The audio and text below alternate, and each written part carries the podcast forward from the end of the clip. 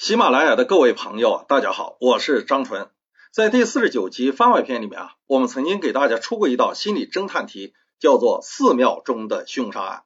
说警方接到了报案，禅院里面方太啊被人杀死了。初步查明，方太系机械性窒息死亡。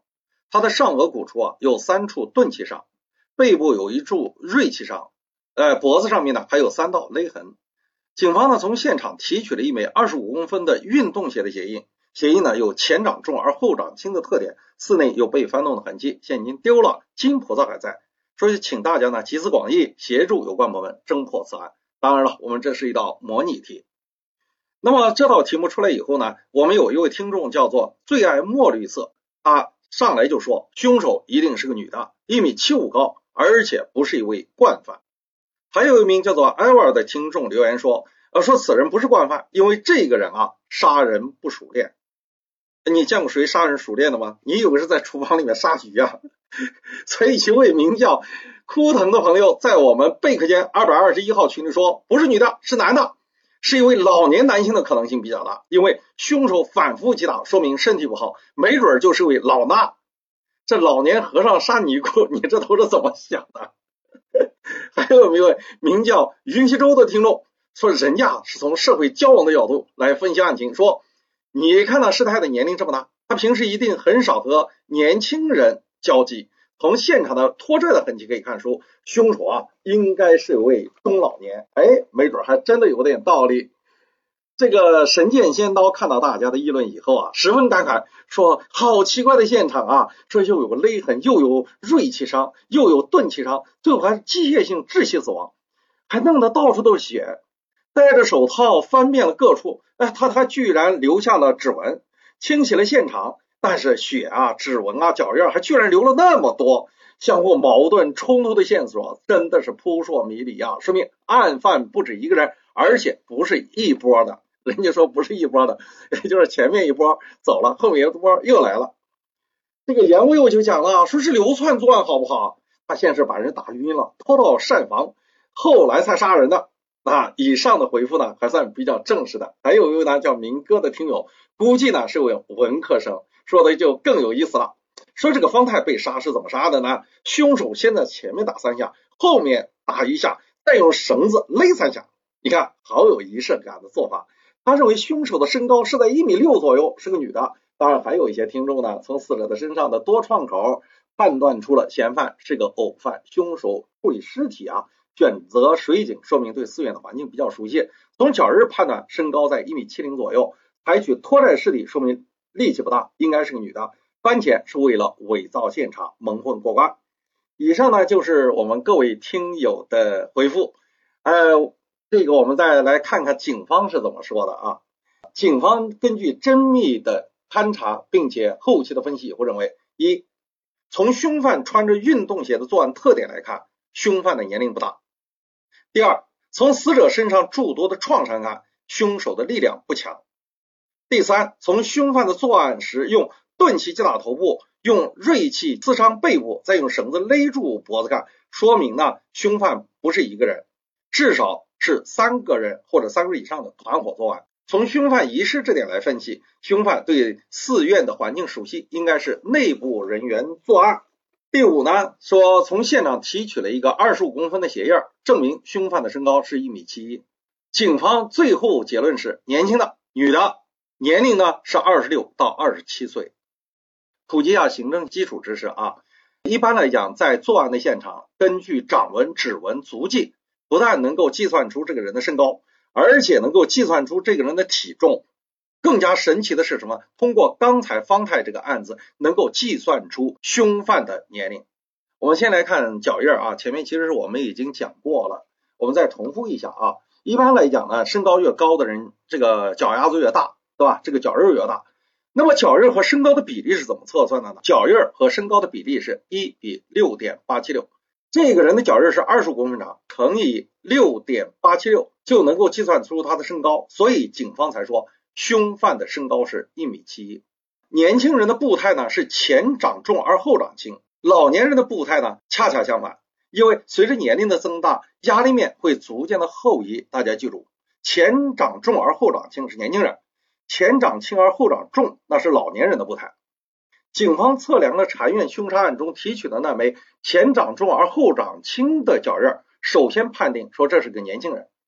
接下来计算这枚脚印的重压面的长度为五点三厘米，然后按照年轻人的步态系数乘以五，大致就能计算出这位年轻人的年龄应该是什么呢？二十六点五岁。所以警方说二十六岁到二十七岁之间，厉害吧？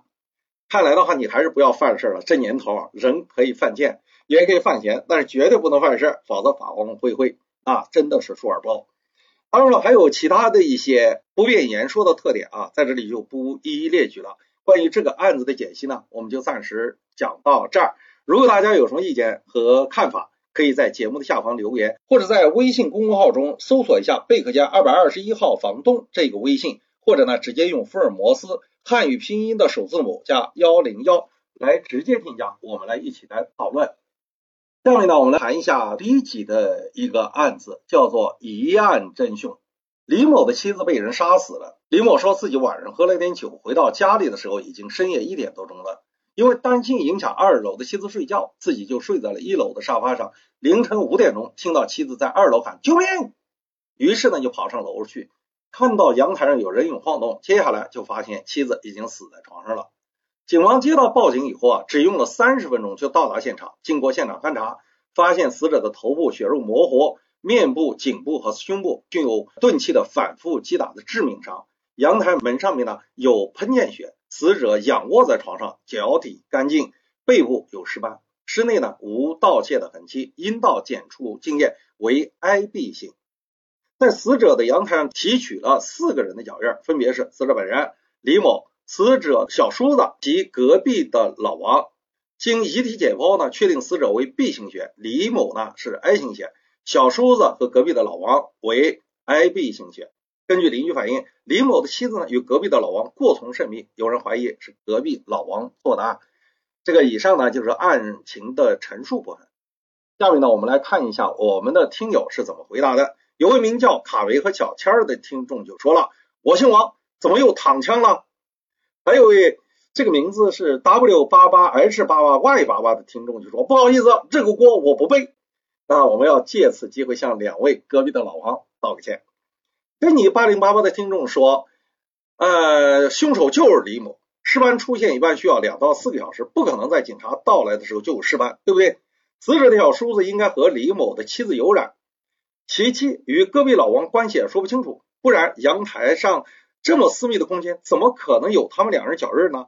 对吧？一个名叫枯藤的听众也持相同的看法。一分为二的生命说：“那肯定是李某了，打的这么严重，肯定打了很多下，需要不短的时间吧？这期间被害人肯定会挣扎呼救。这个，假如李某真的听见叫声从一楼跑上来，那时间很短，这么短的时间没法打那么多下。动机就是什么呢？人家说了，叫绿帽子。你看人家一分为二的生命，不但一针见血的指出了此案的真凶，而且还一口咬定。”说杀人的动机就是绿帽子啊！有一名叫刘金喜的网友看热闹不好使了，还跟着附和了一下，说好像很有道理哦。这个案子呢非常有意思，我们来看看警方最后的分析。警方这样讲的：说死者的损伤主要集中在面部、颈部和胸部，全部位于身体的上侧，未见明显的抵抗伤，而且脚底干净，说明死者是在熟睡的状态之下受到突然袭击死亡的。所以我们要学习警方的断案的思路。警方又说了，案发现场无被盗痕迹，说明凶手不是以获利钱财为目的，反复击打头部、颈部和胸部，而且留下了致命伤，说明凶犯不是以制服死者为目的，而是以要他的命为目的。此类案件一般来讲，凶杀满足熟人作案的特点。第三呢，说阳台没发现了四个人的脚印，分别是李某、死者、死者的小叔子和隔壁的老王。其中老王与死者生前过从甚密，且死者的阴道里发现了精斑，经检测为 I B 型，隔壁老王的血型也是 I B 型，所以一开始的时候，警方就把隔壁的老王首先确定为本案的头号嫌疑人。可是呢，据李某反映呢，说半夜听到楼上妻子喊救命，马上就爬上楼去，结果发现妻子已经死了。凶手有足够的时间反复击打吗？就像我们网友刚才说的一样，既然死者呼救，为什么不见挣扎和反抗的痕迹呢？尸斑一般来讲是出现在死亡两到四个小时以后的。从李某报警到警察出现，总共不到一小时，说明李某啊有这个撒谎的嫌疑。李某应该是本案的第二号嫌疑人，也不排除他和隔壁老王联手作案的这种可能。至于说动机，我们后面再说。那至于死者的小叔子，因为是自己家人，其脚印呢出现在阳台上，情有可原。最大的嫌疑是什么呢？长期觊觎嫂子的美貌，血型呢又是 AB 型，所以暂时确定为本案的第三号嫌疑人。呃，这个案子呢，最后经过这个警方的补充的侦查，发现案发现场的门窗无撬动痕迹，阳台门上有喷溅血，也说明在案发的时候，阳台门是处在关闭的状态，说明凶手是用钥匙和平进入现场，这个非常重要。当地警方根据现场的情况，并且根据后期的侦查，确定李某，也就是说死者的丈夫为犯罪嫌疑人。杀人的动机是怀疑他的妻子和老王有染。节目的最后呢，我们来回复一下听众的留言。白岛若安这位听众说啊，张老师你好，我今年十六岁，从十二岁开始呢，经常梦游，说比如半夜三更的，说奶奶就看到我突然就坐起来了，说一些奇怪的话，或者在房间里面乱转。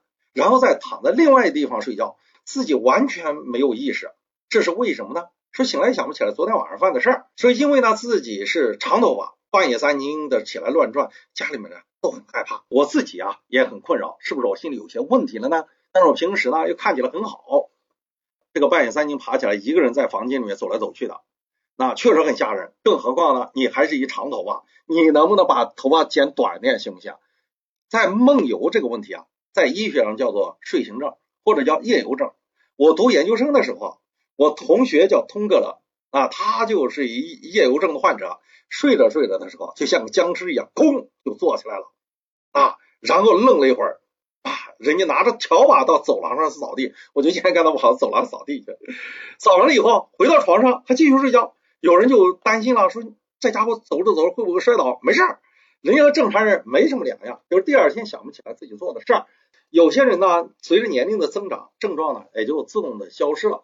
梦游症的目前的发病机理啊，不是十分清楚。有人说呢，是你的大脑意外放电；也有人说呢，是受到了潜意识支配。所以我给你的建议是：第一，如果你觉得梦游是个问题，影响你的身心受功能了，那你到医院去看看，估计呢也没啥用，会给你开点安神补脑的药啊，安慰一下而已矣，没啥用。第二个呢，接受自己梦游的事实啊。你想啊，如果别人不告诉你，你怎么知道你梦游啊？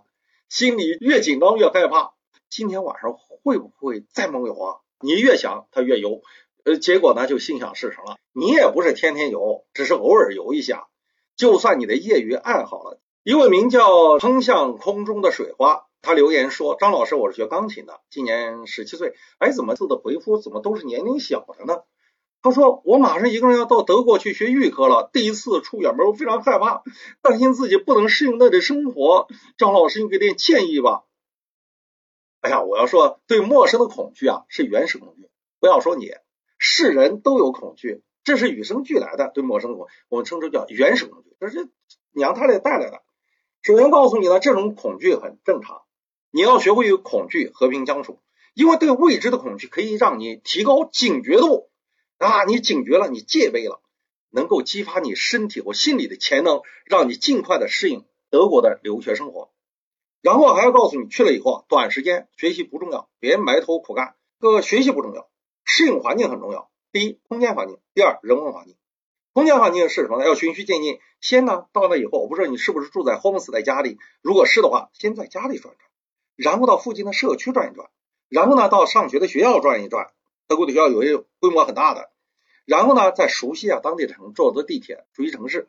那这个人文环境呢，属于什么呢？先和中国人打交道，中间有些留学生，尤其是高年级的留学生，中国人，对吧？有人的地方就有中国人，有中国人的地方就有留学生。你不会讲英语没关系，你不会讲法语也没事儿。那你要不会讲中国话，你那寸步难行。但是你首先呢，要是要要熟悉这个空间环境，然后呢，跟中国人打交道，熟悉人文环境。因为都是中国人，说中国话没有负担也没有压力，然后再学着和老外打交道，因为你毕竟要融入当地的文化。呃，中间呢，你还有出现一个问题，要学会呢和父母亲聊聊天。你妈妈呢一般负责你的压力的宣泄，你爸爸呢往往负责解决问题的思路。呃，压力大了，想倾诉了，不要跟你爸说，知道吧？你要是有压力，跟爸越说越焦虑，越说越气愤，所以学会跟妈妈说话。如果你遇到不可逾越的障碍，说这件事到底怎么解决？跟爸爸说话，亲爹亲妈不用白不用。结果以后啊，你就游刃有余了。你父母亲啊，也就是看你的背影渐行渐远，最后能做你的麦田守望者，那就谢天谢地了。你看有个段子就说，你就是一个发射到太阳系的卫星啊，对吧？呃，只有在需要钱的时候，那爸爸妈妈才会收到你的信号，给我钱，给我钱，给我钱，给我钱。钱汇过去以后，再听不到你的声音了。所有的动物都是这样，不是说人是这样。还有一些网友在微信群提出问题，呃，有一男同胞呢就说了这一句话，说各位同胞帮我分析个问题，说我女我的女朋友啊关系一直很好，可是呢每一次更进一步的时候，我总是拒绝他，说这是为什么呢？主观上很喜欢他，可是每次在紧要的关头，身体不自觉的就会远离他，这是什么问题？有几种可能，一。对自己的性能力不够自信，因为所有的男人对自己的性能力都不自信。第二呢，恋母情节作祟。第三种是不适应对方的爱的表达的方式。第四个呢，当然了，就是你自己呃有道德洁癖啊，因为你可能在这种关系中，如果是扮演的是一个爸爸的角色，无限的悲悯，无限的慈爱，无限的崇高，有时候呢，自己看到漂亮的小姑娘。确实也下不了手，当当然还有很多啊，这个需要和你当面去说。下次我们见面会的时候，我们私下里面再聊。这个为了感谢各位的抬爱，我给大家留一道心理侦探题，题目叫做什么呢？网红致死。周日的上午，小丁呢去拜访李某，发现李某的房间虚掩着，他喊了两声以后便走了进去，发现李某已经死在了客厅里。警方很快就到达了案发的现场，发现李某已经死亡多日。系机械性窒息死亡。门口呢有两瓶过期的牛奶和一堆报纸以及快递。房间呢有被翻动的痕迹。现场呢提取了多枚指纹，没有发现其他有价值的信息。经了解，李某二十八岁，已婚，职业网红，现独自一人在本地居住。平时呢，除了与报警者小丁关系暧昧以外，还和张某、王某保持了暧昧的关系。请各位听友判定案件的性质，找出。本案的真凶，并说出你的理由，就这些线索，你能告诉我他的性质是什么呢？是仇杀，是情杀，还是谋财害命啊？观点共欣赏，一意相与兮。喜欢我们的节目，就请在节目的下方留言。欢迎订阅《福尔摩斯探案集》第一季《凝视生命的飞翔》。各位再见。